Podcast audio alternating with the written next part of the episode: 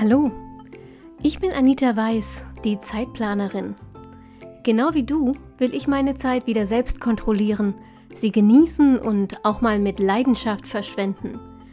Deshalb teile ich hier im Zeitplanerin Podcast meine Lieblingstools und Methoden aus dem Zeit- und Selbstmanagement mit dir. Mit dieser neuen Episode wünsche ich dir jetzt richtig viel Spaß und eine gute Zeit. Hallo und herzlich willkommen zur aktuellen Episode vom Zeitplanerin Podcast. Ich bin hier heute so ein bisschen, mh, hm, wie sagt man, wie ein Fisch auf dem Trockenen, denn äh, es geht heute um ein Thema, bei dem ich 0,0 eigene Erfahrungen beizusteuern habe. Ich glaube, das ist das erste die erste Folge in diesem Podcast, bei der das so ist. Ähm, aber ich weiß, dass ganz viele von euch da draußen äh, jeden Tag mit diesem Thema konfrontiert sind und sich äh, sehnlichst eine solche Interviewfolge gewünscht haben. Äh, also geht es heute um Vereinbarkeit und mir ist wichtig, es geht nicht nur um Vereinbarkeit von Familie und Beruf, das, was die Politiker immer alle sagen, sondern es geht uns heute um die Vereinbarkeit von Familie, Beruf und eigenen Bedürfnissen. Ähm, und dafür habe ich mir eine Expertin äh, eingeladen. Übrigens, ähm, Shoutout an Anne, die uns verknüpft hat, eine meiner Coworking-Teilnehmerinnen. Vielen Dank für die Empfehlung. Mm, und zwar ist Caroline heute bei mir von Dein Mama Konzept. Unter diesem Namen findet ihr sie auch auf Instagram und das findet ihr wie immer alles in den Show Notes. Was ich aber total spannend fand, ähm, ist äh, Carolins Werdegang. Sie ist Kommunikationswissenschaftlerin, Sprecherzieherin, äh, Scrum Master und Agile Coach. Dazu kommen wir später nochmal. Mhm. Äh, systemischer Coach und ich weiß nicht, ob ich das richtig ausspreche. Cognition Coach. Mhm. Und vor allem ist sie halt Vereinbarkeitsmentorin.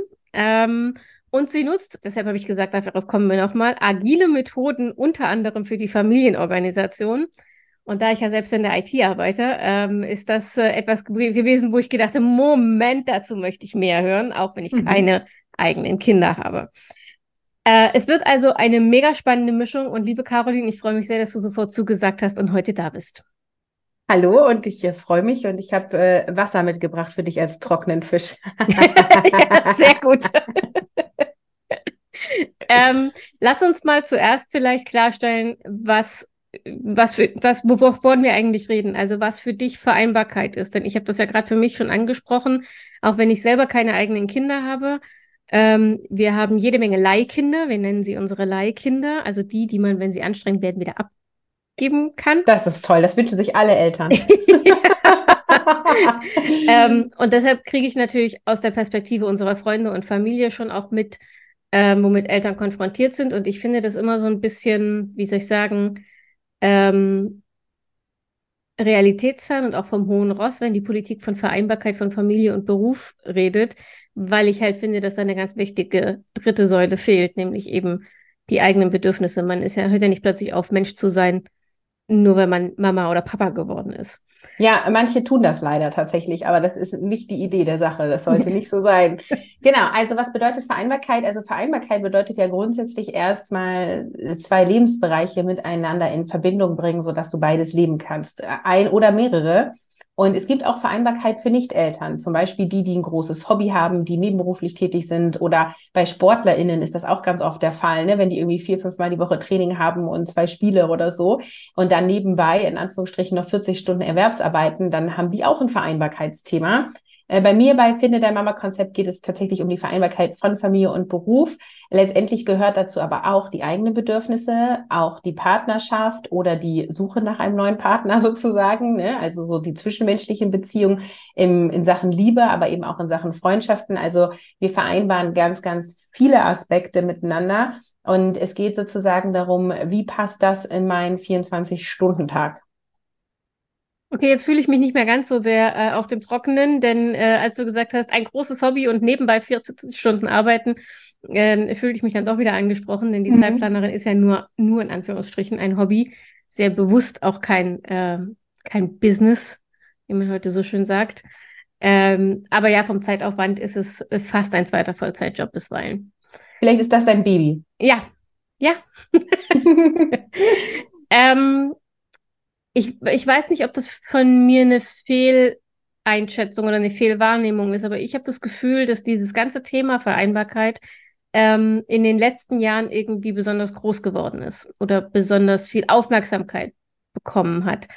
Ähm, zweiteilige Frage. Zum einen, A, stimmt diese Wahrnehmung? Und zum anderen, warum ist es denn gerade jetzt plötzlich so ein Thema? Also ich hoffe das doch sehr, weil ich arbeite da seit 2017 dran, dass das Thema eine große Aufmerksamkeit bekommt. ähm, und ich nehme das auch so wahr. Allerdings kann ich da natürlich keinen objektiven Einblick geben, weil das ist mein täglich Brot. Ich beschäftige mich damit einmal, weil ich seit 2012 selber Mutter bin, äh, mit inzwischen drei Kindern, ähm, aber eben auch, weil es inzwischen meine berufliche Tätigkeit ist. Mm, und ich glaube, dass ähm, es jetzt ein Thema ist, weil die Not groß ist. Also in der Generation meiner Eltern war es für viele noch möglich, dass ein Elternteil, meistens der Vater, erwerbsarbeitet und das Geld ran schafft und die Frau zu Hause bleibt und sich um die Kinder kümmert. Ob das alle so gut fanden und ob die alle so glücklich waren in ihren Rollen, sei mal dahingestellt, aber es hat auf jeden Fall finanziell bei vielen noch geklappt. Ähm, zumindest auch hier sozusagen äh, im westdeutlichen, westdeutlichen Teil. Wir haben da tatsächlich einen großen Unterschied ja ähm, zum ostdeutschen Teil auch. Ne? Also auch wenn wir die Trennung so ja nicht mehr haben, was ja auch gut ist, aber so von diesen kulturellen Prägungen her ähm, ist das auf jeden Fall sichtbar beim Thema Vereinbarkeit, weil ähm, viele quasi es gewohnt sind, auch die Kinder früh abzugeben, weil sie selber früh abgegeben wurden und in vielen Familien ähm, wo das früher so war, wo die Mutter zu Hause geblieben ist, wollen die Eltern oder die Mütter vor allem auch jetzt immer noch zu Hause bleiben. Also wir haben da ganz viele kulturelle Themen.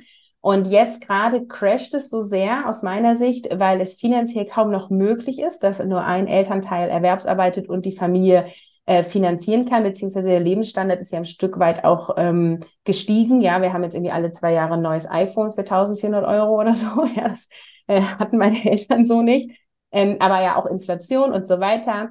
Ähm, das kommt einmal dazu und ähm, es ist einfach so, dass die Gleichberechtigung der Frau voranschreitet, was ich total gut finde und dass halt sich auch die Frauen melden, die halt sagen so, ich gehe in der Rolle Mutter und Hausfrau nicht auf und ich bin jetzt nicht 13 Jahre zur Schule gegangen, habe fünf Jahre studiert, um dann nach zwei Jahren in Beruf zu sagen, ich hänge das alles an den Nagel und ich bin jetzt 20 Jahre lang zu Hause und kümmere mich um mein Kind. Also die eigenen Bedürfnissen und auch so diese berufliche Entwicklung, ähm, die ist jetzt sichtbarer geworden. Vielleicht trauen sich jetzt auch mehr ähm, und wollen das auch leben. Also es geht auch gar nicht immer um ein, ich muss arbeiten, um Geld zu verdienen, sondern ganz oft geht es auch darum, ich will das gerne, weil es für mich auch Bedürfnisse erfüllt. Und ich glaube, dass die Kombination von diesen Aspekten ist vor allem treibend daran. Mm, ich habe trotzdem den Eindruck, dass man auch immer so ein bisschen was Unterschiedliches meint, wenn man von Männern oder Frauen redet. Also ich habe das Gefühl, wenn man diese Diskussion ähm, auf Männerseite, also für die Väter führt, mm, dann geht es immer eher darum, dass ähm, die bösen Firmen immer noch keine Vätermonate gewähren und so. Ähm, und wenn es um die, die Frauen und die Mütter geht, dann geht es eher wirklich um so Themen wie Mental Load und dass die Care-Arbeit ähm, immer noch eher bei den, äh, bei den Frauen liegt. Und ähm, da geht es gar nicht mehr so sehr, also da geht es schon am Rande um Betreuungszeiten und Kita-Plätze, aber äh, irgendwie schwingt so unten drunter immer mit, das ist ja nur so ein Luxusproblem. Eigentlich kriegen die Frauen es von der Belastbarkeit nicht auf die Reihe. Mhm. Also ich gebe dir recht, äh, Männer und Frauen haben unterschiedliche Vereinbarkeitsprobleme und das ist auch der Grund, warum ich zum Beispiel sage, ich bin für die Mütter da. Also natürlich, wenn ein Vater zu mir kommt, ich kann auch gerne mit meiner Erfahrung da teilhaben lassen und Impulse geben.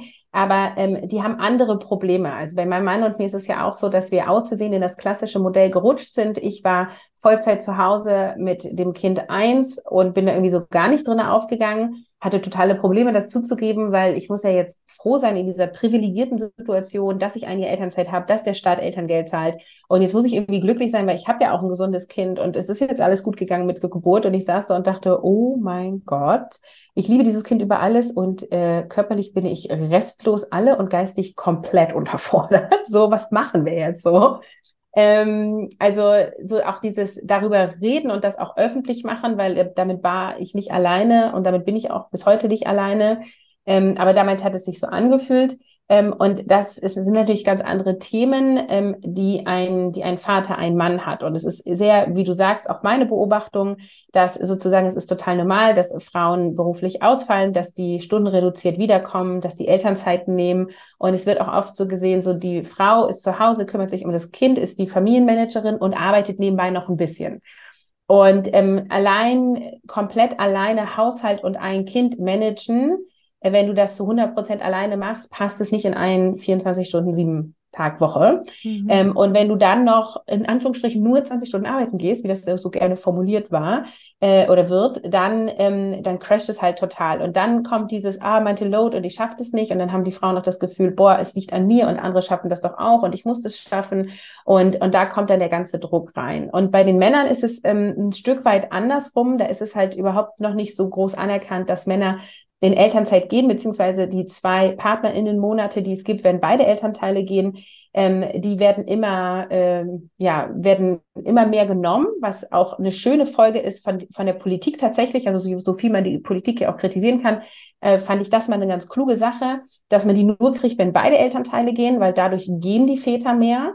Die Väter gehen halt häufig nicht, einmal weil es nicht ähm, anerkannt ist, ja, ähm, weil die oft auf hohen Positionen sitzen, wo sie viel Geld kriegen und das Elterngeld ist ja gedeckelt. Du kriegst maximal 1800 Euro und wenn du dann halt einen Hochverdiener hast, äh, dann geht der nicht in Elterngeldbezug. Ja, das macht er nicht äh, weil er dann halt auch alles nicht finanziell halten kann. Obwohl natürlich hätte er vorher Geld zur Seite gelegt, hätte er seinen Lebensstandard runtergemacht, könnte er es halten. Aber wir Menschen gewöhnen uns ja auch an gewisse Standards. Also da spielt dann auch äh, der Gender Pay Gap eine riesengroße Rolle, obwohl es auch Untersuchungen gibt, dass auch wenn die Frau mehr Geld verdient und eine höhere Position hat, sie trotzdem länger in Elternzeit geht, sehr häufig. Also ist super spannendes Thema und Väter haben einfach ein anderes Problem. Also tatsächlich hat das mein Mann auch selber erlebt, als er von 40 Stunden Woche auf 35 reduzieren wollte, ja. Und 35 gilt ja in manchen Firmen auch sogar noch als Vollzeit.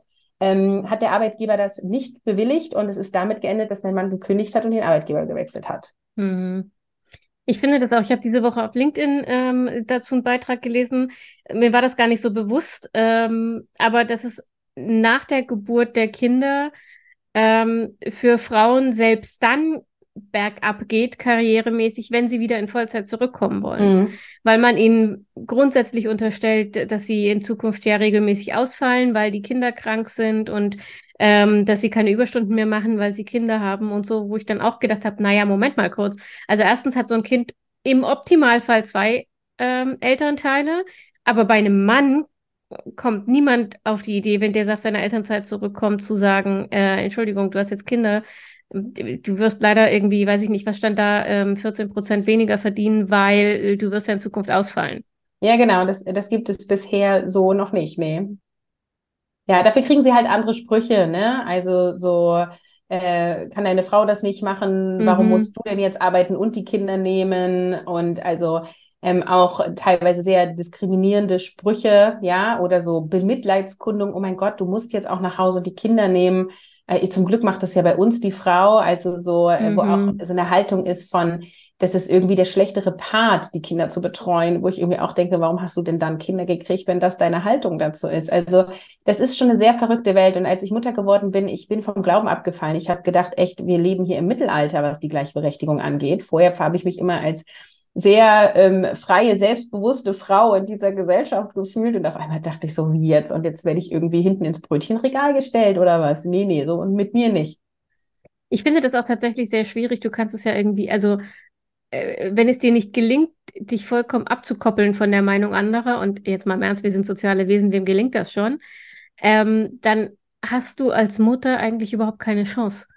Also es ist ja völlig egal, was du machst, ja. Entweder bist du die Helikoptermutter oder du bist die Rabenmutter, ähm, weil du entweder zu viel oder zu wenig ähm, mit deinen Kindern machst und ähm, dann auch noch so Sachen. Ich habe vorhin deinen Archetypentest gemacht und musste mhm. sehr schmunzeln, als es darum ging, ähm, äh, wenn die Kinder kommen und sagt, backst du uns einen Kuchen irgendwie fürs Kindergartenfest und ich habe so pauschal, lass uns was beim Bäcker holen angekreuzt, äh, auch weil ich nicht backen kann und backen hasse wie die Pest. Aber ähm, und das sind aber auch alles so äh, inhärente Erwartungen, die du irgendwie mit der Mutterrolle miterbst also nicht nur, dass du körperlich am Ende bist, dass du mental dich umstellen musst. Ähm, wieder so Schlagwort Regretting Motherhood. Mhm. War ja vor ein paar Jahren auch so ein Thema, dass du das Gefühl hast, dein eigenes Leben ist für die nächsten paar Jahre erstmal irgendwie mhm. auf, auf Warteschleife gelegt.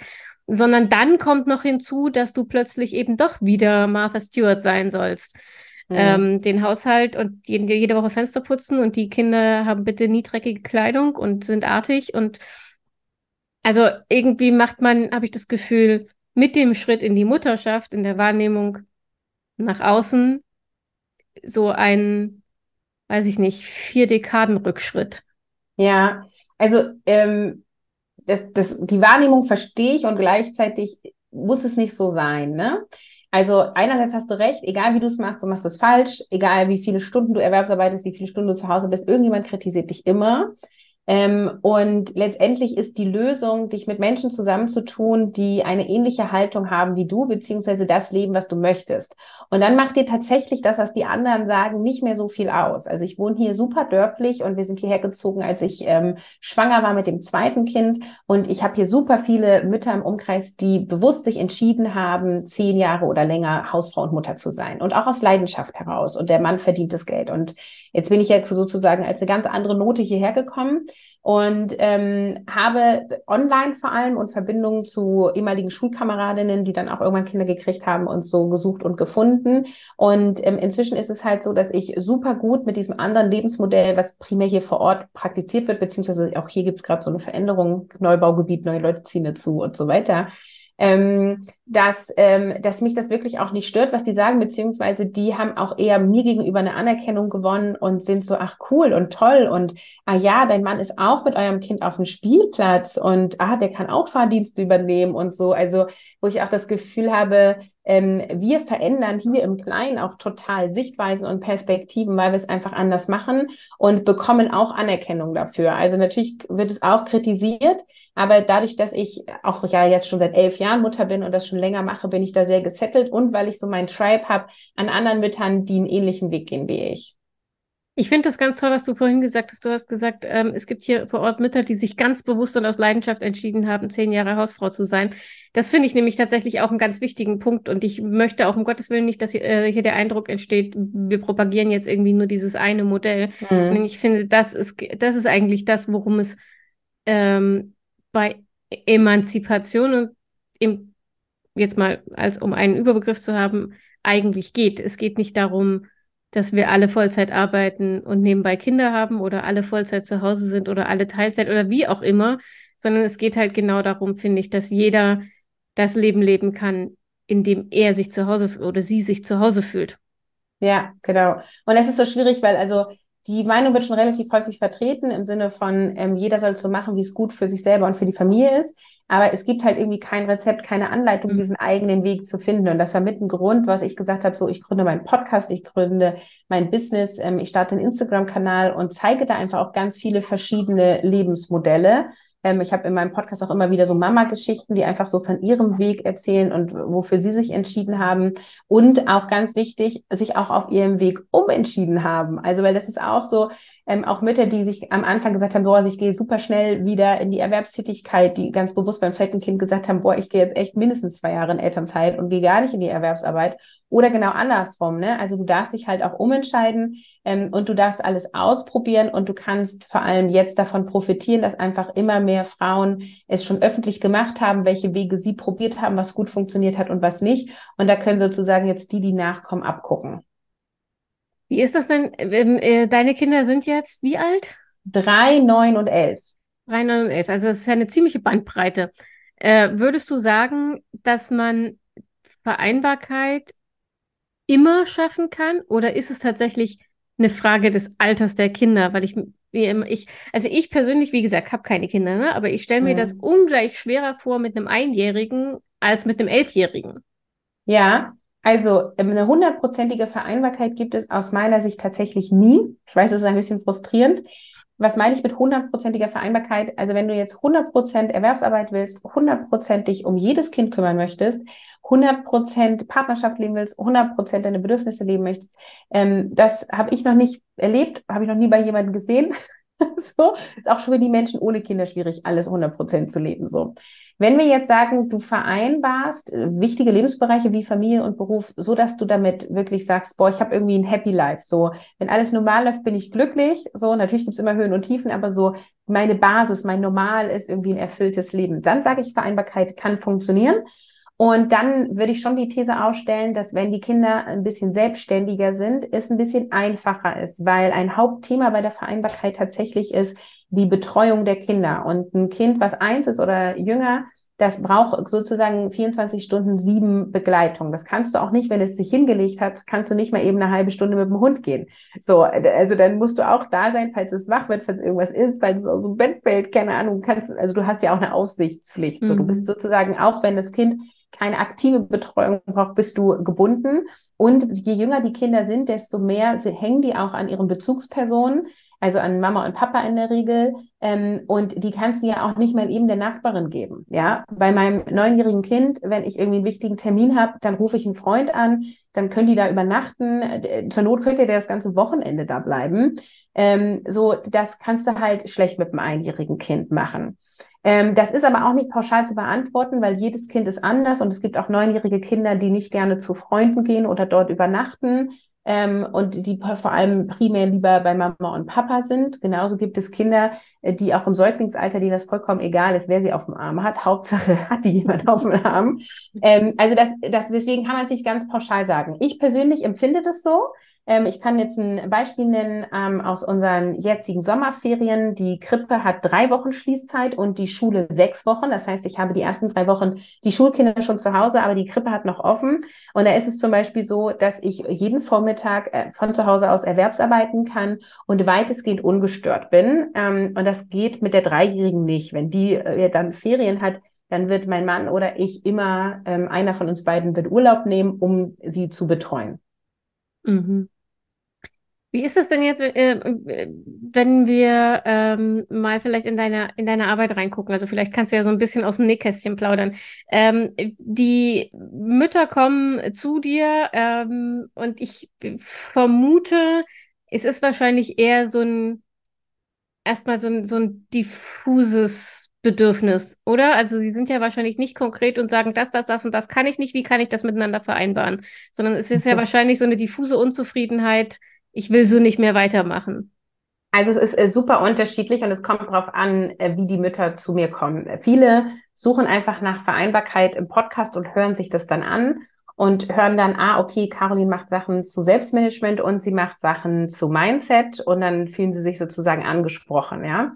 Und ähm, ich, bei mir geht es vor allem primär um agiles Selbstmanagement ähm, und Viele haben eben dieses Gefühl von, ich habe keine Zeit. Und das ist ein Thema, was ich sehr viel in meinem Podcast bearbeite und wozu ich auch Angebote habe. Ähm, und damit steigen die meisten ein, dass sie halt sagen, so, boah, ich habe wirklich das Gefühl, ich bin nur am Hin und Her hetzen, ich habe irgendwie nie Zeit, für mich schon gar nicht. Wenn ich Zeit für mich habe, dann habe ich ein schlechtes Gewissen. Die Partnerschaft geht langsam bergab, weil wir uns irgendwie nur die Klinke in die Hand geben, weil wir uns streiten darüber, ob das Kind einen Schnuller kriegen darf oder nicht. Ja, du hast ja plötzlich auch so ganz andere Themen.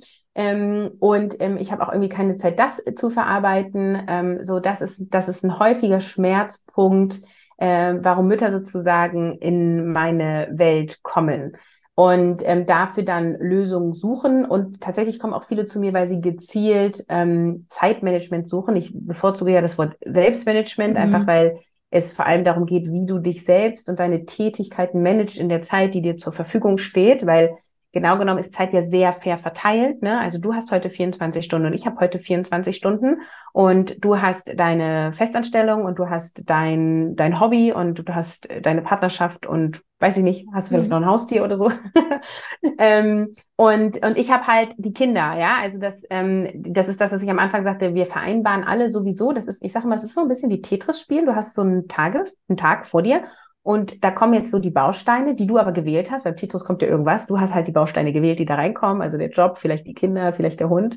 Ähm, und du darfst die jetzt halt managen, diese Bausteine, die da reinkommen. Und dafür kann ich dir coole, agile Lösungen zeigen, sodass du flexibel und anpassungsfähig bist ähm, und dich organisieren kannst und dann das Gefühl hast von mehr Zeit. Du hast natürlich nicht mehr Zeit, weil aus deinen 24 Stunden werden nicht 25, sondern du hast das Gefühl von mehr Zeit, weil du deine Zeit viel effizienter nutzt und vor allem, weil du erst gar nicht so viele Bausteine annimmst. Ähm, ich kenne agile Methoden und äh, Scrum und sowas, habe ich ja vorhin schon mal eingangs gesagt, aus dem Arbeitsumfeld. Ähm, und ich kann mir das tatsächlich relativ schwierig vorstellen. Ich habe heute äh, an der Arbeit davon erzählt, dass wir uns heute Abend treffen und habe das mit den agilen Methoden erzählt. Und äh, dann fingen die Kollegen an, ja, machen wir dann jetzt einen Backlog für die Kinder und arbeiten nur noch im Sprint. Oder äh, wie sieht das, äh, wie sieht das aus? Also ich finde das super spannend, ich kann es mir aber nicht vorstellen. Also wie sieht ja. agiles Familienmanagement aus? Also äh, das ist tatsächlich, ähm, ich nenne das meine Kopf-frei-Methode, äh, die ich in meinem Kurs Mission Kopf-frei, wie du mehr erledigst und weniger machst, vermittel.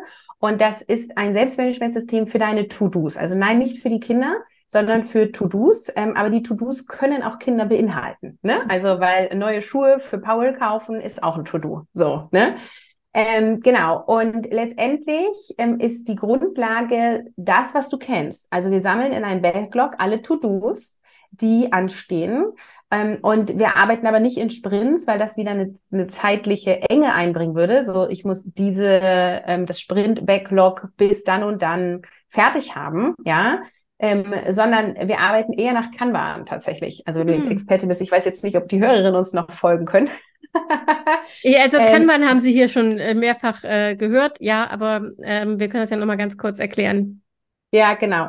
Also ich kann jetzt die Methode nicht im Ganzen erklären. Ähm, einmal, weil sie dann doch ein bisschen komplexer ist und ich die in meinem Kurs ähm, quasi erkläre und zeige und weil es auf der rein Audiospur auch schwierig ist, aber die Basis ist ein agiles Board, was ähnlich benutzt wird wie ein Kanban-Board und ich kombiniere das noch mit anderen Methoden, ähm, so dass es halt so ist, dass du sozusagen ein Ort hast, wo all deine Aufgaben liegen ähm, du kannst es auch beruflich und privat zusammen auf einem Board führen. Dann arbeiten wir mit unterschiedlichen Spalten, Labels und Markierungen. Und dann geht es sozusagen darum, in die, die Priorisierung der To-Dos auch vorzunehmen, dadurch, wo sie auf dem Board stehen sozusagen. Ähm, und dir dann auch immer in einem Zeitslot, den du dir dann nimmst, also du hast dann optimalerweise einen, einen Wochenplan sozusagen, wo die Kinder zum Beispiel von 8 bis 15 Uhr betreut sind und du Erwerbsarbeitszeit hast zum Beispiel von 9 bis 14 Uhr ähm, und du dann halt innerhalb von 9 bis 14 Uhr die To-Dos in der priorisierten Reihenfolge ziehen kannst, nach gewissen Kriterien. Ne? Also zum Beispiel danach, wie viel Zeit du hast. Hast du jetzt eine halbe Stunde bis zum nächsten Meeting oder hast du zwei Stunden? Ähm, das ist zum Beispiel ein Faktor, nachdem du entscheidest, welche Aufgabe du ziehst. Und dadurch bist du maximal flexibel und anpassungsfähig und hast immer den Überblick, arbeitest priorisiert und es ist leichter auch ein gewisses effizientes Arbeiten einzubringen, weil du es kombinieren kannst mit Timeboxing, weil du halt sagen kannst, ich ziehe mir jetzt diese Aufgabe und nehme mir jetzt eine Stunde Zeit für diese Aufgabe und dann bin ich damit fertig, so better done than perfect. Dann ist es, ne, mehr als eine Stunde will ich in dieses To-Do nicht ähm, in, reinbringen. Und dann ähm, machst du eine Pause und dann ziehst du dir das nächste wieder ein. Also die Methode lädt auch dazu ein, dass du regelmäßig Pausen machst. Und ähm, das funktioniert super, super gut. Ich selber arbeite da seit 2018 ungefähr mit und habe die Methode stets optimiert. Und ich habe das inzwischen an mehrere hundert Teilnehmerinnen weitergegeben, die begeistert die Methode umsetzen.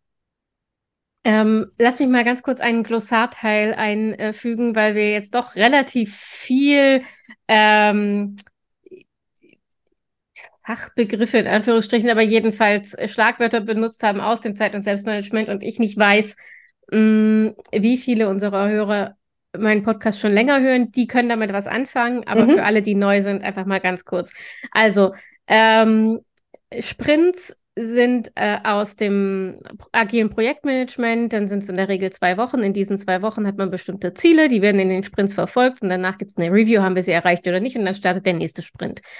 Ähm, Kanban-Board bedeutet, deine Aufgaben sind innerhalb des Kanban-Boards auf eigenen Karten. Jede Aufgabe ist eine Karte und das Kanban-Board besteht aus Spalten. Im klassischen Fall aus den Spalten To-Do, Doing und Fertig. Das heißt, To-Do ist sozusagen äh, das Backlog, also die Idee, der Ideenspeicher, die, die Sammelliste. Alle, die hier häufiger zuhören, kennen das Wort Sammelliste. Ähm, und die werden dann verschoben in Doing, in dem Moment, in dem du sie machen willst. Und dann wirst du sie, äh, arbeitest du sie ab. Und wenn sie fertig sind, werden sie in die Falte, Spalte fertig verschoben. Der Gedanke dahinter, du siehst bei jeder Aufgabe immer, in welchem Status sie gerade ist, und zwar mit einem Blick. Das macht's für viele Menschen einfacher, damit zu arbeiten, als mit einer simplen, überwältigend langen To-Do-Liste. So, äh, was hat man noch? Timeboxing. Ähm, Timeboxing bedeutet, dass du dir tatsächlich deinen Kalender ähm, einteilst und jede, Au jede Aufgabe so viel Zeit im Kalender einräumst, wie du glaubst, dass sie dafür braucht. Ist eine Methode, mit der ich selber relativ oft arbeite, weil sie zwei große Vorteile hat. Zum einen, du bist gezwungen, deine Zeit realistisch einzuschätzen, was den Aufwand für eine Aufgabe angeht. Daran scheitert es nämlich bei den aller, allermeisten Menschen.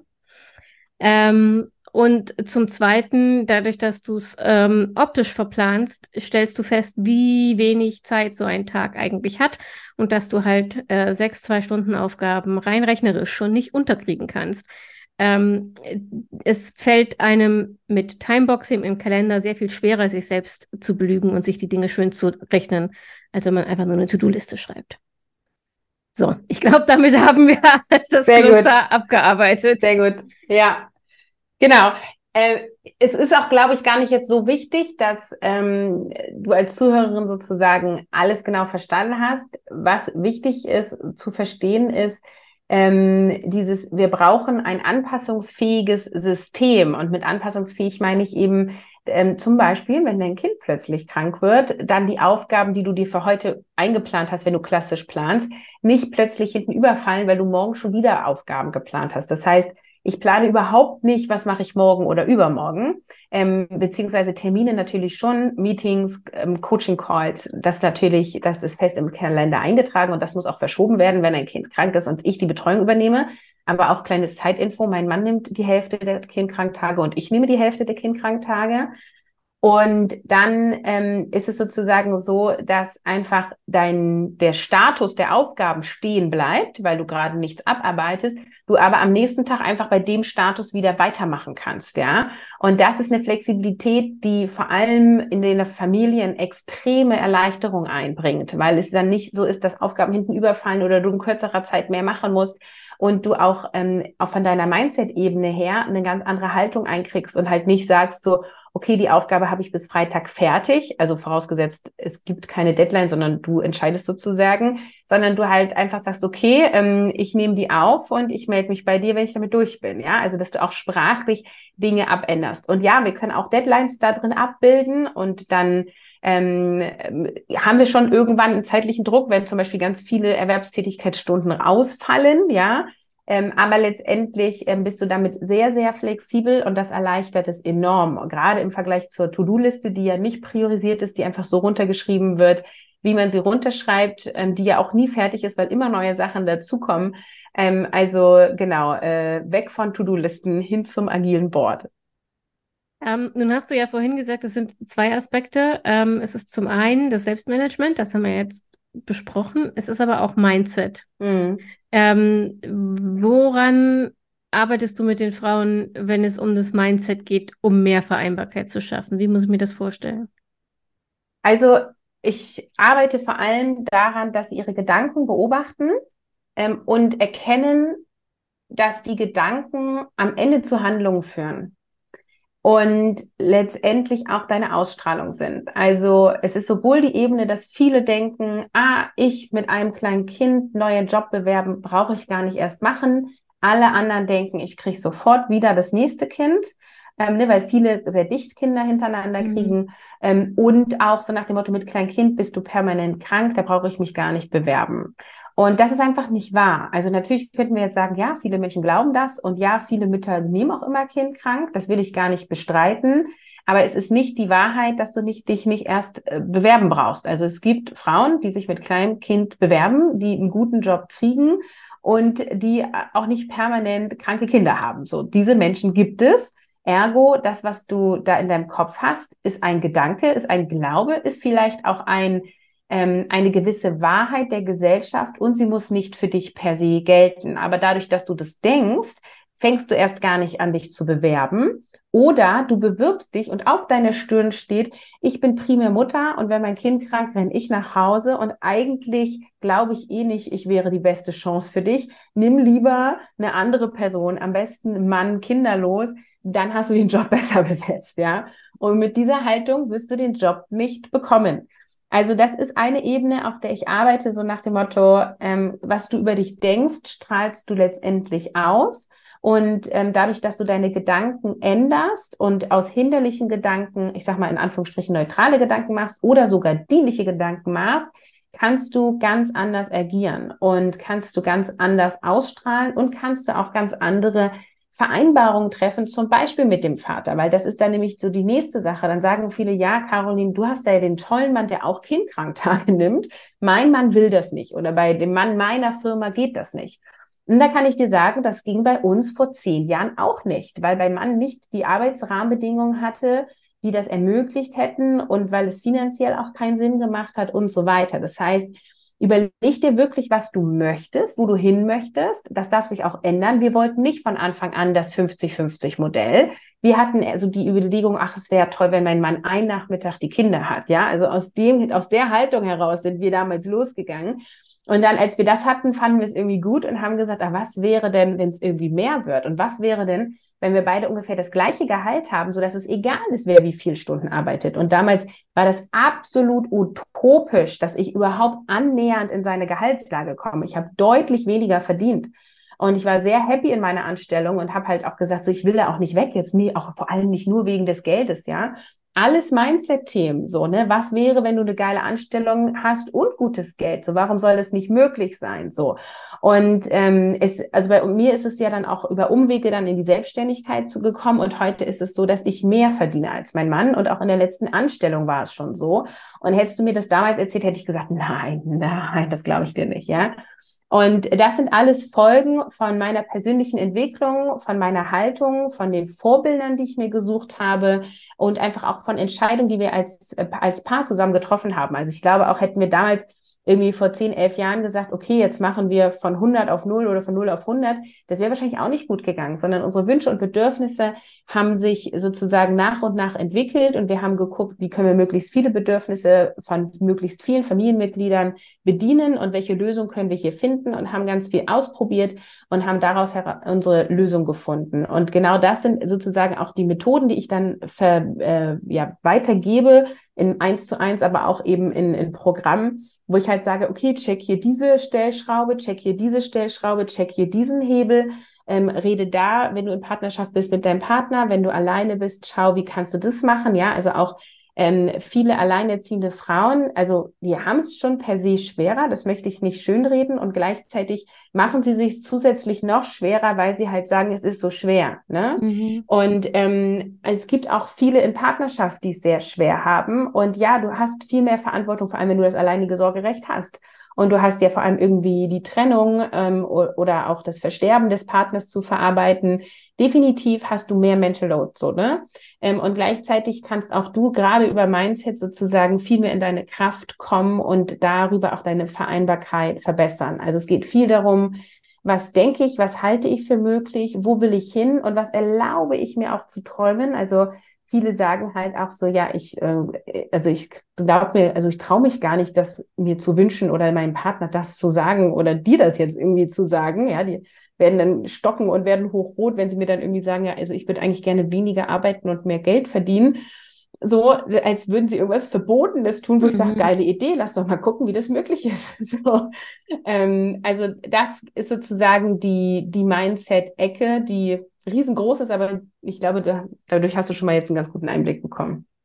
Also haben wir aber im Prinzip hast du drei Säulen, oder? Also du hast ähm, die Selbst, äh, Selbst Schrägstrich Familienorganisation, weil in der Regel organisierst du ja ähm, die Familie mit. Also zumindest hm. den, den, die Termine und die To-Dos, die alle betreffen. Ähm, ist ja auch egal, ob das die Mutter oder der Vater macht, aber letzten Endes bei irgendwem laufen die Fäden zusammen, so ist es halt. Ja. Ähm, diese ist also die Organisation, dann hast du das Mindset und dann hast du aber auch eine dritte Säule, wenn ich das richtig mitgekriegt habe, ähm, die tatsächlich gar nicht zu vernachlässigen ist, nämlich die Kommunikation. Also entweder mit dem Partner oder eben auch mit Chefs, potenziellen Chefs oder eben auch mit deinem sozialen Netz. Mhm. Also äh, Ja und nein. Wenn mich jemand fragt, was sind die Säulen deiner, deines Unternehmens, dann sage ich, es ist agiles Selbstmanagement und Mindset. Und Kommunikation wäre eher sozusagen ein, ein Tool, was ich auch benutze, um dahin zu kommen, so wie mhm. ich viele andere Tools auch benutze, also zum Beispiel agile Methoden. Ich benutze aber auch zum Beispiel Human Design oder Persönlichkeitstests. Ähm, ich bin ja auch systemischer Coach. Also ich habe ja auch, bin ja so der Try-and-Error-Typ. Ne? Ich laufe so ein bisschen durch die Welt und sammle ganz, sammle ganz viele Erfahrungen und die packe ich dann zusammen. Also, oder ich nehme immer gerne das Bild so von, ich laufe durch die Welt und ich nehme ein bisschen Sand hier mit und ein bisschen Sand damit und dann gehe ich nach Hause und dann baue ich eine eigene neue Sandburg und die präsentiere ich dir dann. also, das ist so ein bisschen mein, mein Lebensmotto, so, ähm, was mir sehr viel Freude bereitet und wo ich mich sehr gut verwirklichen kann. Und ich liebe auch Vielfalt und ich liebe es, Dinge auszuprobieren. Das heißt, deswegen habe ich auch ähm, ganz viele Kurse, die ich mal anbiete und dann wieder nicht. Und dann, ne, jetzt wird gerade ganz viel nachgefragt, Caroline, wie hast du dir dein Online-Business aufgebaut und warum ist das jetzt wirtschaftlich plötzlich so erfolgreich geworden? Und äh, das schenkt uns ja ganz viel Freiheit und ganz viele Möglichkeiten in der Vereinbarkeit. Ne? Wenn du so viel Geld kreierst, dass es egal ist, wer wie viele Stunden arbeitet oder es auch reicht, wenn beide zum Beispiel 20 Stunden arbeiten, dann hast du ein viel kleineres Vereinbarkeitsproblem. Mhm. Und ähm, deswegen ähm, geht es bei mir momentan auch ganz viel um Thema Online-Business-Aufbau. Aber du hast recht, ich bin ja nun auch Kommunikationstrainerin, auch im ersten Beruf gewesen. Ich habe das in der Anstellung damals gemacht. Das war nach dem, nach dem Studium einer der ersten Jobs. Und ähm, Kommunikation spielt unglaublich eine große Rolle. Also klar, gerade für die, die in Partnerschaft sind, ähm, enorm, aber auch für alle anderen, gerade auf dem Arbeitsplatz, weil sowas wie Thema wie Grenzen setzen, das haben fast alle. Ähm, und auch die eigenen Bedürfnisse zu erkennen und die dann zu benennen und dann auch zu kommunizieren und dafür einzustehen, ist auch ein Riesenthema. Da hat vor kurzem äh, eine Kollegin was zu mir gesagt, den Satz fand ich sehr schlau weil sie gesagt hat, ähm, äh, Grenzen setzen lernen ist das eine, aber du brauchst trotzdem Menschen um dich herum, die deine Grenzen akzeptieren. Ja, oder du verlässt halt diese Menschen. Ne? Genau. Ne? Ja. Aber dieses, ist, äh, ich finde, ganz viele äh, Coaches da draußen hören auf bei Lernen Grenzen setzen. Mhm. Und wenn das dann nicht funktioniert, dann sind wir alle irgendwie total schockstarr und projizieren das wieder auf uns und denken, na toll, ich kann immer noch keine Grenzen setzen. Ja. Dass da, und ja sorry, ich wollte dich nicht unterbrechen. Aus meiner Sicht ist Grenzen setzen auch nur 5% Kommunikation und 95% Mindset und eigene Entwicklung. Mhm. Weil äh, du hast ja Angst, Grenzen zu setzen, weil du Angst hast, ausgeschlossen zu werden oder für blöd verkauft zu werden oder irgendwie was auch immer. Da steckt ja irgendeine Angst hinter. Sonst würdest du ja einfach sagen, nein, ich habe keine Lust, mich mit dir zu treffen. Nee, du sagst stattdessen lieber, ah ja, wir gucken noch mal. Ja, vielleicht kriege ich es noch irgendwie untergeschoben, so, ne? Ähm, also wenn wir ganz klar unsere Bedürfnisse kennen, und das tut bei, ist bei vielen auch so, dass sie ihre Bedürfnisse gar nicht selber wahrnehmen mhm. ähm, und dass sie die, wenn sie die wahrnehmen, manchmal auch gar nicht benennen können. Und wenn du sie wahrnehmen und benennen kannst, dann musst du dich auch noch trauen, sie zu benennen. Und dann brauchst du auch noch die gute Kommunikation. Also da, da stimmt es dann wirklich, dass wir mal gucken können, okay, wie kann ich auch gut Bedürfnisse und Grenzen formulieren? Aber auch wenn ich jemanden eine gute Formulierung gebe für Grenzen setzen, wenn sozusagen die innere Arbeit dann nicht passiert, dann wird dieser Satz entweder gesagt werden und keine Wirkung haben oder es wird sich halt gar nicht getraut, diesen Satz mhm. zu sagen. Du hast eben noch zwei Schlagworte genannt, ähm, auf die ich unbedingt noch eingehen will, bevor ich mal gucke, ob meine Instagram Stories Fragen ähm, ja? äh, aus der Community generiert hat. Mm, ich, das fand ich nämlich super spannend. Äh, Human Design und Persönlichkeitsentwicklung, also vor allem Persönlichkeitstests, einen Archetypentest auf der Website habe ich heute gemacht. War für mich so ein bisschen schwierig, weil naturgemäß es geht ums Mama-Sein, sind die Fragen mhm. halt alle irgendwie auf Kinder bezogen und ich habe dann äh, so drumrum und ähm, bin auch mit dem Ergebnis, also ich bin offiziell eine Rebellin bis zum letzten Abschnitt habe ich gedacht, ja, das passt schon. Und dann stand da, sie ist total unorganisiert. Und ich dachte, Mörb, ich bin raus. Ich, wenn überhaupt, dann bin ich überorganisiert, aber sicher nicht unorganisiert. ähm, aber das fand ich total spannend. Ich bin ja ein großer Fan von so Gamification äh, mhm. im Lernen ähm, und kann mir vorstellen, dass es den Zugang zum Thema für deine Kundin viel einfacher macht. Aber mal abgesehen von diesem spielerischen Faktor, wie kriegst du das in die Arbeit? Also auch äh, Human Design und diese Persönlichkeitstests, wie baust du das ein? Ja, also es sind tatsächlich so ein bisschen zwei Sachen. Ich gehe jetzt mal eben auf, das, auf den Zeitarchetypen-Quiz ein. Ähm, das ist genau die Idee, spielerisch mal rauszufinden, wie gehe ich eigentlich mit meiner Zeit um. Und da habe ich eben diese Archetypen genutzt und ein bisschen umgebaut, damit es für das Thema Zeit und Elternsein schaff, äh, passt. Ähm, und da kannst du dich halt einfach durchklicken und kriegst am Ende eine Info, welcher Zeitarchetyp du bist. Und zu jedem Zeitarchetypen gibt es dann auch so eine Art ähm, ja, Anleitung. Was sind so die ersten Schritte, um deinen Blick auf deine Zeit zu verändern? Weil aus meiner Sicht ist das ein super erster Schritt, deine Perspektive auf Zeit, deinen Blick auf Zeit zu verändern und zu hinterfragen und zu reflektieren. Und es gibt auch zu jedem Zeitarchetyp eine Podcast-Episode. Und dich da so einzukategorisieren, hilft dir einfach als Mensch zu verstehen, wie ticke ich. Keiner ist 100% nur ein Archetyp, ja. Und du kannst auch rebellisch sein dadurch, dass du dich überorganisierst, ne? Hauptsache, du machst es anders als die anderen sozusagen. Es kann aber auch sein, dass du sowohl die Rebellin bist, als auch einen großen Anteil hast von der weisen Frau zum Beispiel oder von Mutter Teresa. Ähm, also genau, wir haben alle, sowieso alle Archetypen ein Stück weit in uns, aber unterschiedlich stark ausgeprägt. Und um es einfach zu machen für dein Gehirn, ist es sozusagen, dass am Ende ein Ergebnis rauskommt, mit dem du gehen kannst. So. Ähm, und genau das ist auch die Art und Weise, wie ich solche Tests dafür nutze, als Reflexion und als Einstieg in das Thema. Ähm, und bei den Tests ist es halt so, dass du ja die Fragen ähm, ein bisschen modellieren kannst. Also du könntest den Test jetzt nochmal machen und könntest ein bisschen was anderes anklicken und dann kommt vielleicht raus, du bist Miss Controletti, ja. Und ähm, dann könntest du dich wahrscheinlich genauso mit der identifizieren und, ähm, und könntest darüber genauso reflektieren und Erkenntnisse über dich sammeln. Also ich nutze diese Tests nie, um zu sagen, so bist du und so wirst du immer sein, sondern ich nutze diese Tests, um, um spielerisch in Reflexion damit zu gehen und erste Erkenntnisse zu kriegen. Und wenn du einmal verstanden hast, okay, hey, ich bin Miss Controletti, ich versuche alles zu kontrollieren und spätestens, wenn ich versuche, mein Kind zu kontrollieren, funktioniert das irgendwie gar nicht ähm, das, allein diese Erkenntnis kann schon ganz viel Lasten von deinen Schultern nehmen, weil du halt dann ab jetzt beobachten wirst, wo kontrolliere ich denn und wo organisiere ich sinnvoll, ja. Ähm, und dann kannst du Verhaltensveränderungen vornehmen und dir dadurch deinen Alltag leichter machen. Genau, also ich nutze es vor allem, damit sozusagen der menschliche Verstand schnell kategorisieren kann und einfach ins Reflektieren kommt. Ich bin immer ein Riesenfan von schnell in die Praxis, super ausprobieren. So, wie ist das für mich? Wie kann ich das für mich anwenden? Wie kann mir das in meinem Alltag nutzen und helfen?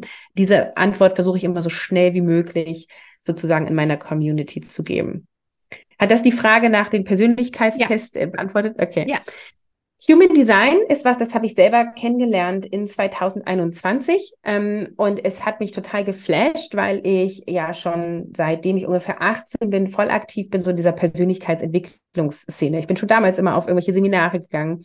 Heute bin ich 37, ich mache das also schon ein paar Jahre und ähm, habe also super viel immer wieder für mich rausgenommen und bin ja einfach so total ähm, immer wieder, wer bin ich, wer will ich sein, wo will ich hin, was kann ich und so.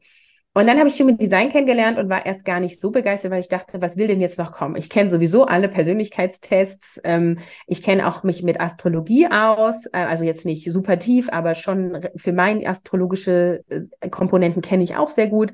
Was soll denn da jetzt kommen? Und ähm, habe dann da meine Geburtsdaten eingegeben, weil es geht ja tatsächlich nach Geburtsdaten und habe dann ähm, Informationen über mich gelesen und dachte, aha, das ist ja spannend. Ähm, ich habe manche Aspekte total in mir wiedererkannt und andere überhaupt nicht. Und Human Design sagt, ähm, das ist das Potenzial in dir. Ja, also es ist schon ein spirituelles Tool. Also ich sage mal, du musst schon ein Stück weit dran glauben.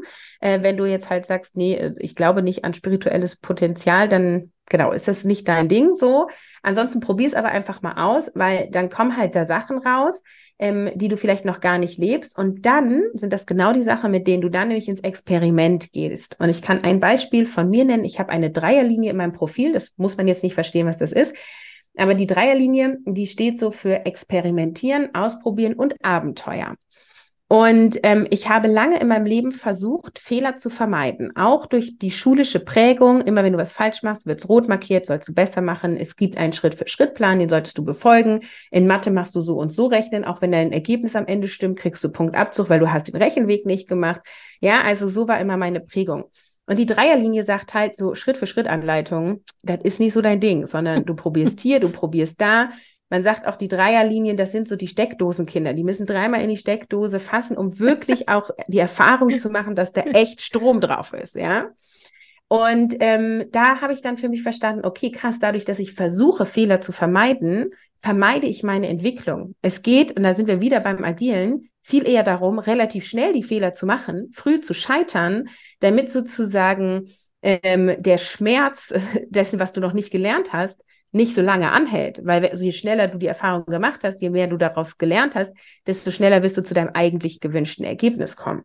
Und die Dreierlinie sagt auch, dir tut Abenteuer gut. Und ich habe zu dem Zeitpunkt überhaupt gar kein Abenteuer gelebt. Ich bin halt einfach ja super straight im Businessaufbau zu dem Zeitpunkt gewesen. Ähm, ich habe ähm, dann ein einjähriges Kind zu Hause gehabt. Wir hatten die Pandemie. Ich war eigentlich eher so im Überlebensmodus, nicht so im Abenteuer.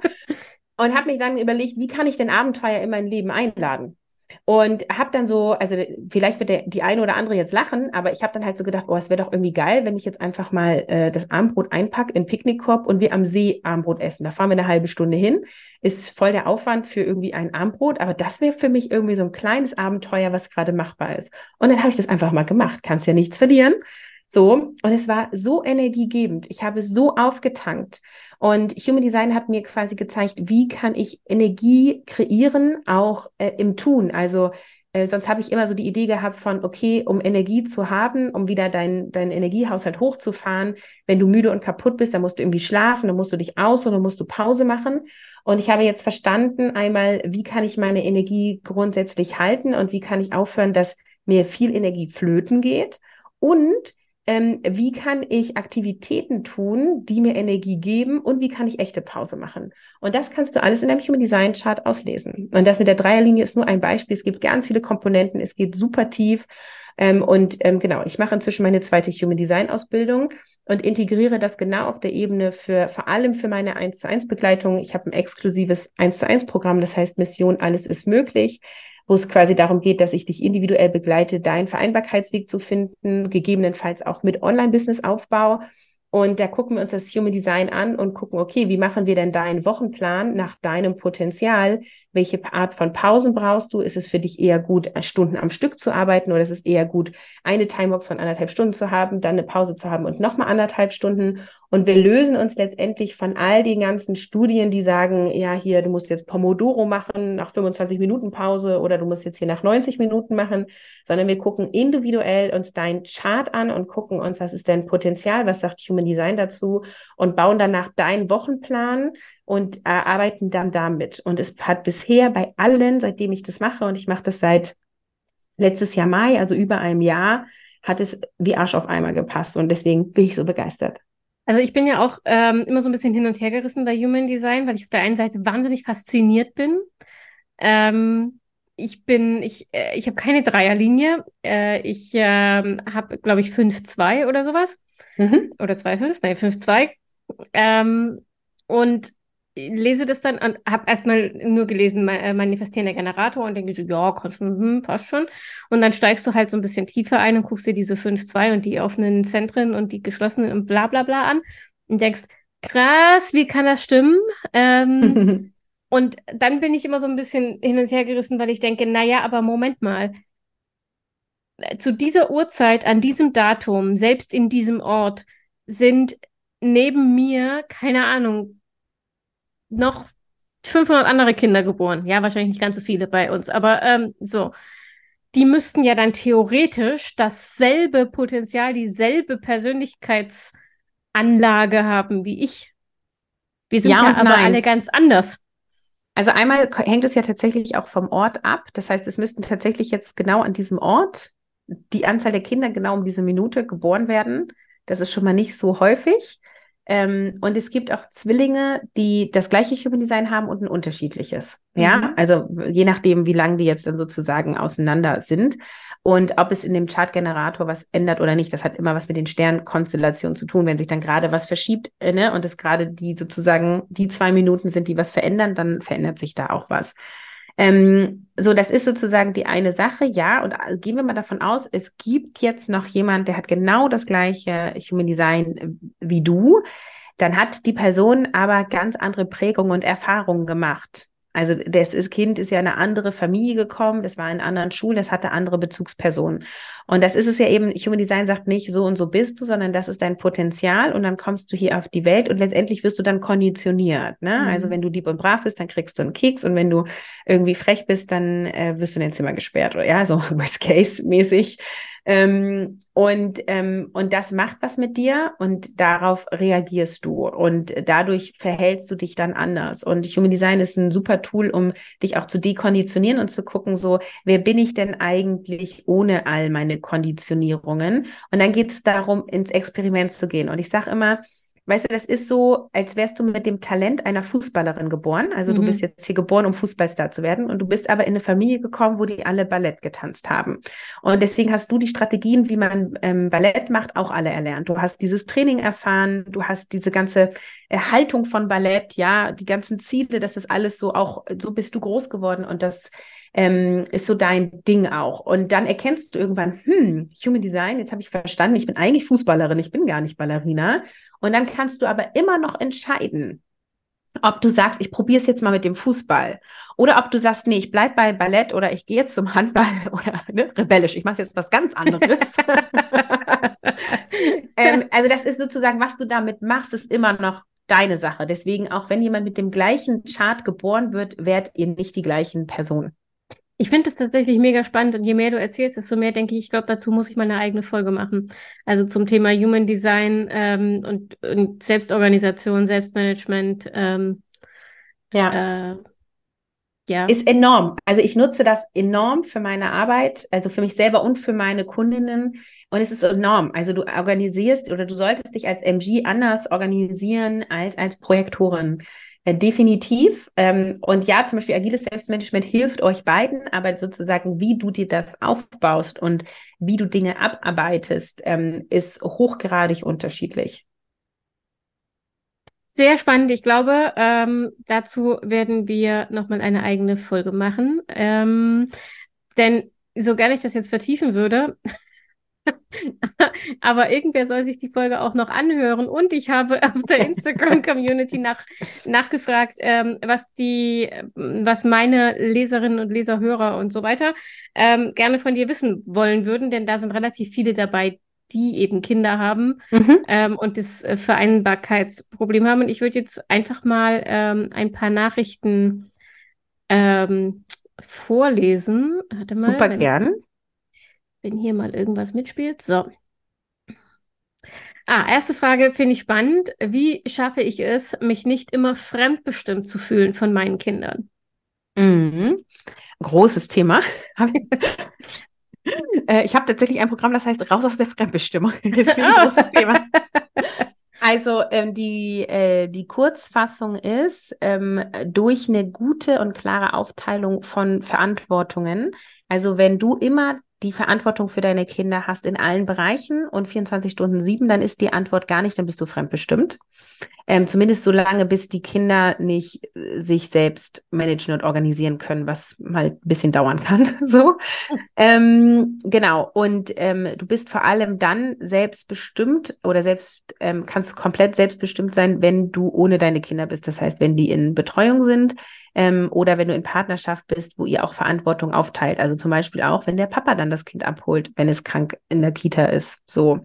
Ähm, du kannst aber auch mehr Selbstbestimmung in die Zeiten kriegen, wo du mit Kindern bist. Und da geht es ganz klar darum, so ein Bedürfnismanagement zu machen. Also was sind die Bedürfnisse von den Kindern und was von mir? Und wie können wir die Bedürfnisse zusammen managen? Und wenn ich zum Beispiel jetzt sage, boah, ich habe Bock zum See zu fahren, dann kann ich halt gucken, okay, was können meine Kinder machen oder was kann ich den Kindern anbieten, damit die das auch toll finden am See. Und die finden natürlich toll Schaufeln, Eimerchen und die finden toll, wenn ich denen Pommes kaufe. so.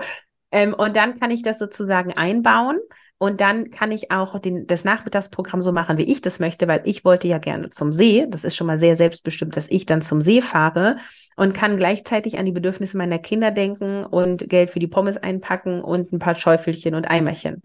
Also ähm, du kannst mehr Selbstbestimmung in den Alltag mit den Kindern kriegen und du kannst Selbstbestimmung durch einen guten Wochenplan und Aufteilung von Verantwortung bekommen. Was viele versuchen ist, mehr Selbstbestimmung zu leben, wenn das Kind einen Wutanfall hat das ist, ähm, äh, wie sagt man denn, das das ist der Endgegner im Videospiel. äh, damit will ich nicht anfangen. Äh, ich würde erstmal die anderen Lebensbereiche starten. Ja, guter Punkt. ähm, zweite Frage. Was mache ich, wenn das Kind immer länger braucht für alles, als ich gedacht und geplant habe?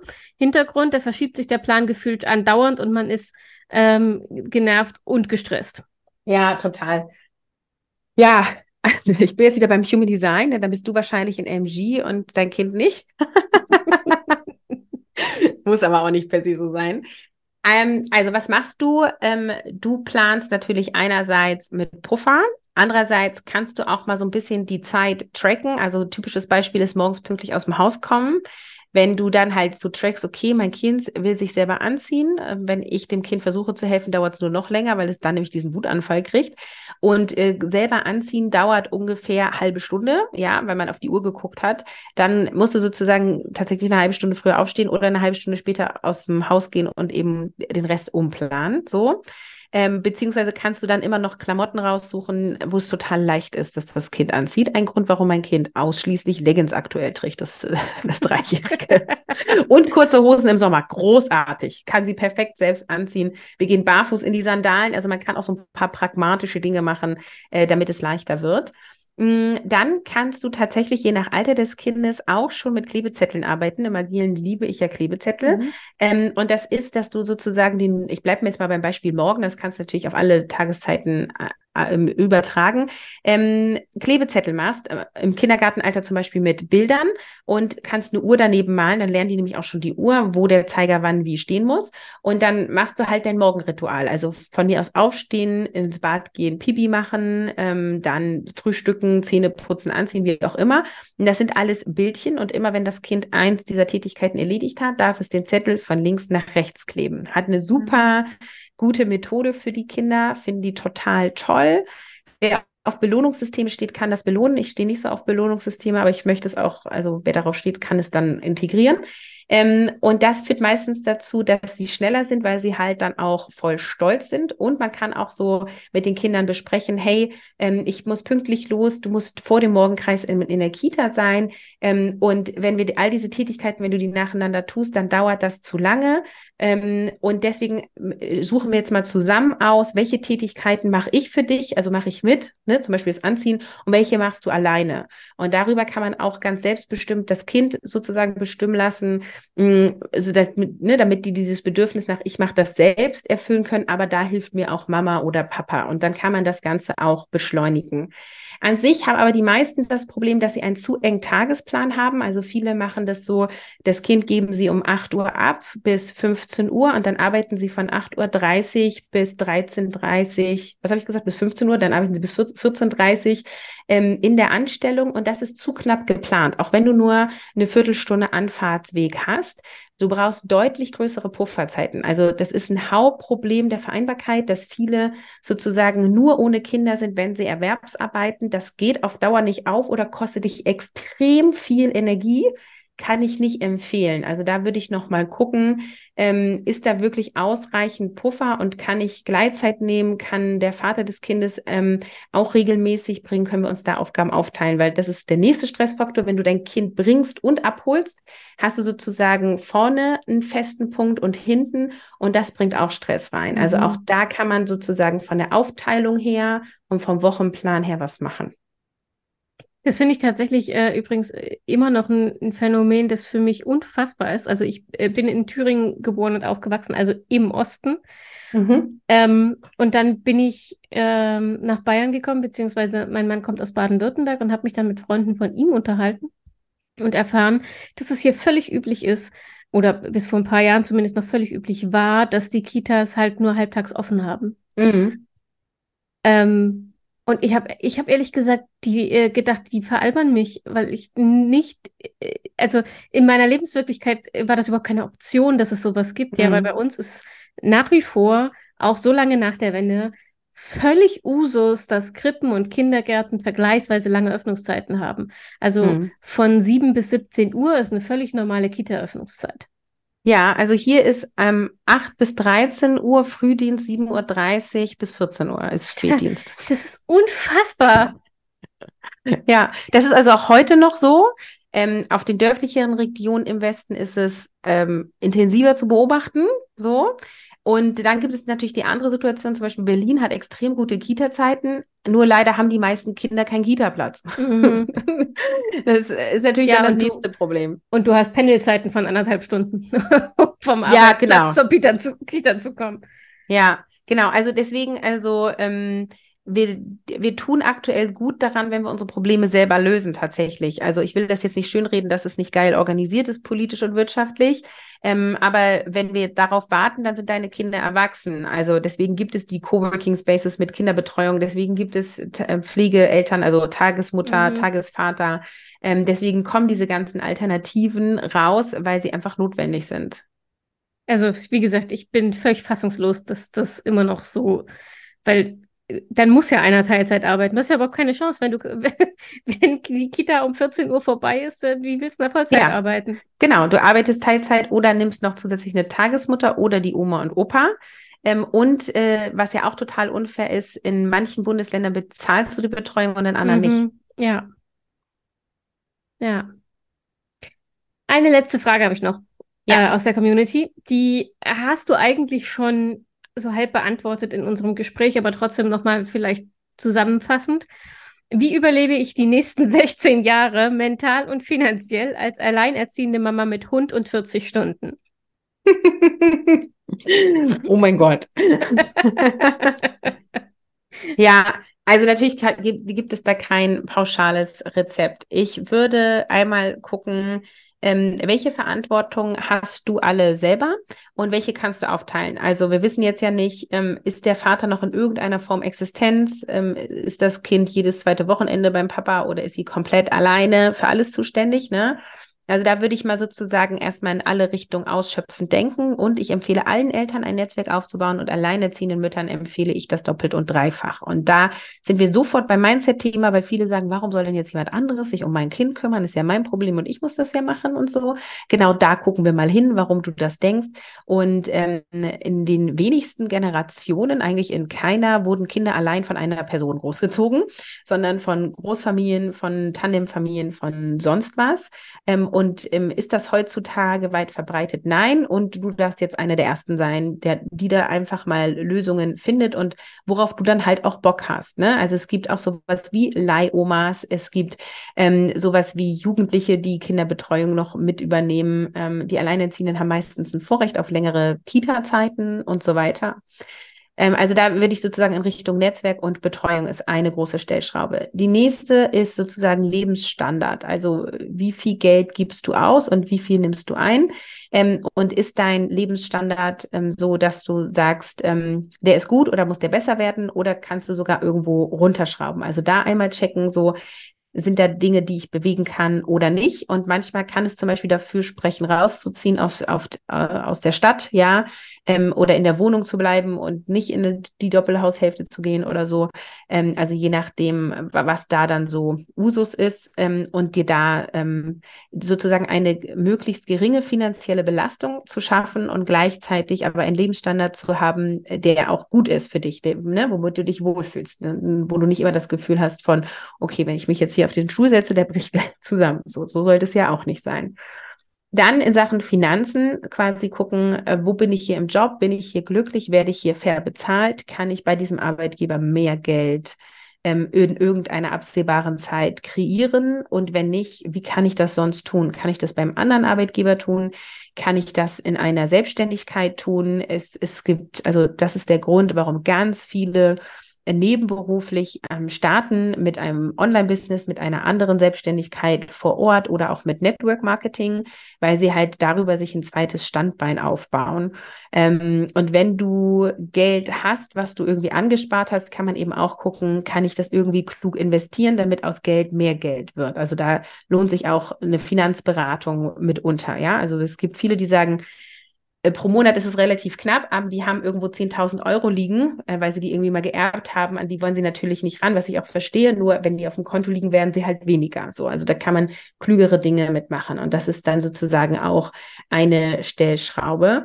Ähm, und da dann gucken, ähm, gibt es eine Möglichkeit, dass du weniger Stunden arbeitest und mehr Geld verdienst. Also das ähm, ist ein kluges Ziel, ähm, weil 40 Stunden und komplett alleinerziehend sein ähm, da weiß ich auch nicht, wie man das 16 Jahre überleben soll. Also äh, da, da würde ich gucken, wo, äh, wo kannst du wie drehen. Obwohl, äh, ne, wenn ich das jetzt so sage, ich will das auch gar nicht so pessimistisch zeigen, weil wenn du zum Beispiel dein Kind in der Betreuung hast von 7 bis 17 Uhr und du arbeitest in der Zeit, dann ist das Kind ja auch fertig fertig, wenn du es abholst, auch später zur Schule. Ne?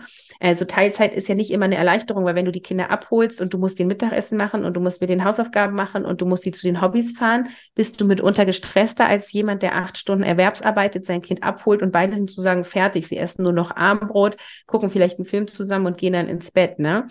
Also deswegen ist das auch mit Vorsicht ähm, sozusagen zu betrachten.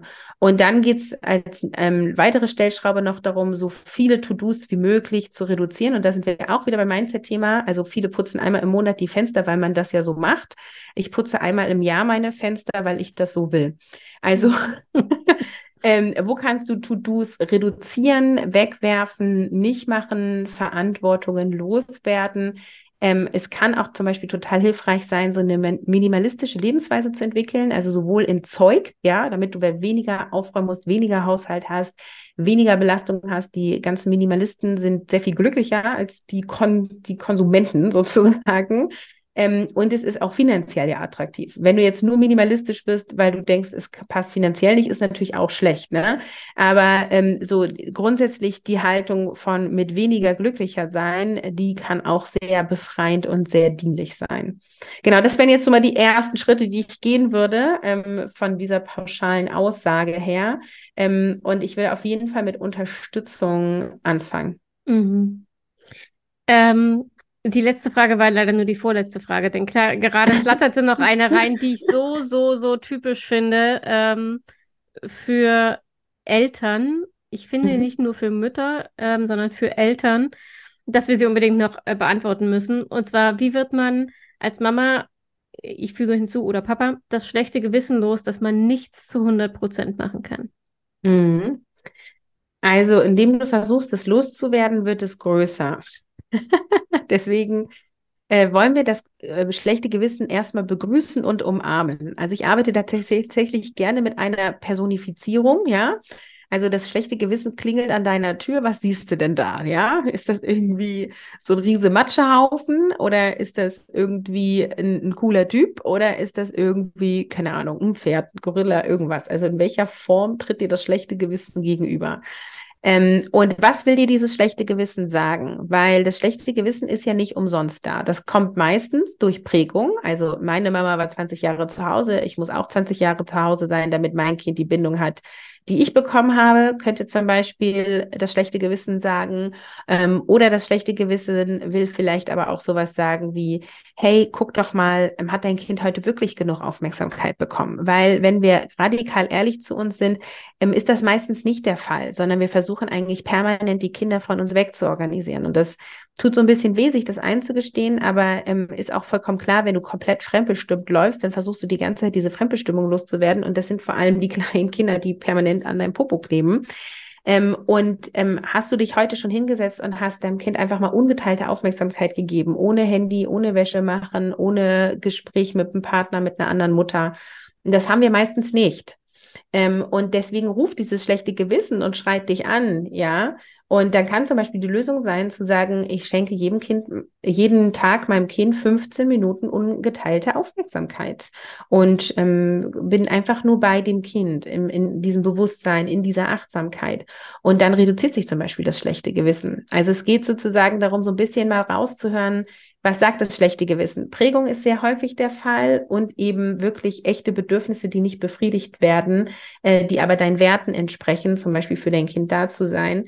Ist ein zweites häufiges Beispiel. Es können noch mehr Sachen sein, aber ich glaube, das sprengt jetzt hier mhm. dann sozusagen den Podcast, die Episode. Ähm, also hör rein, was sagt denn das schlechte Gewissen? Was will es dir anzeigen? Und dann guckst du mal, wie kannst du das schlechte Gewissen beruhigen? Und wenn du dann nämlich zum Beispiel aktive Spielzeit mit dem Kind hast, äh, dann beruhigt es das. Und ich kann ein Beispiel von mir nennen.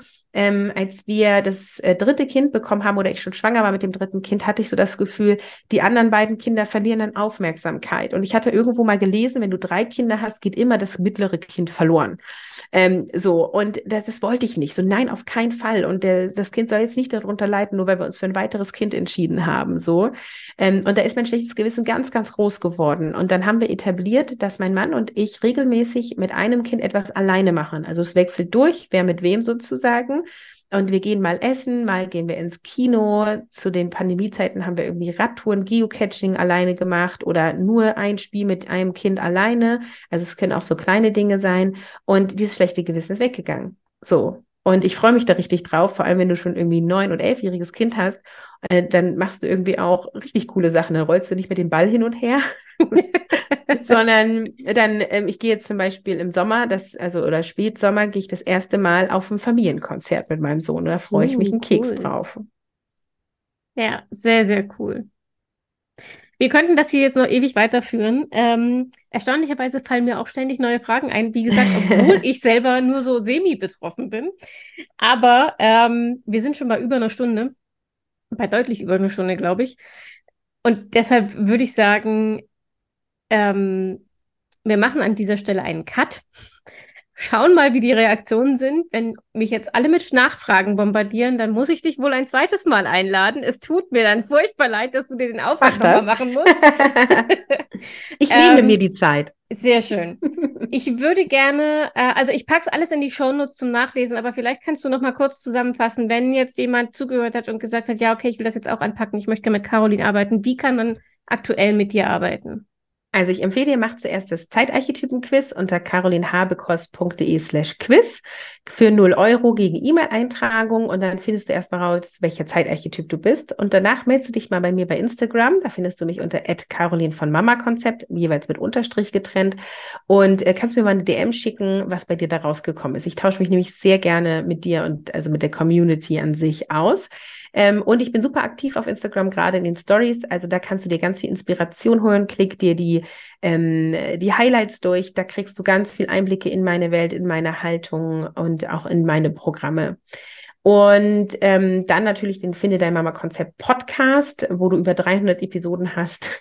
ähm, also allein da kannst du sozusagen ganz viel mitnehmen, weil es geht ja vor allem immer darum, das, was du gehört hast, auch für dich auszuprobieren und umzusetzen. Ähm, und das kannst du auch schon ganz viel in den, äh, im, im Podcast tun. Und alle, die sagen so, nee, super geil, ich will auf jeden Fall das Thema Selbstmanagement und Zeit angehen, äh, die können sofort reinspringen in meinen Selbstlernkurs Keine Zeit war gestern.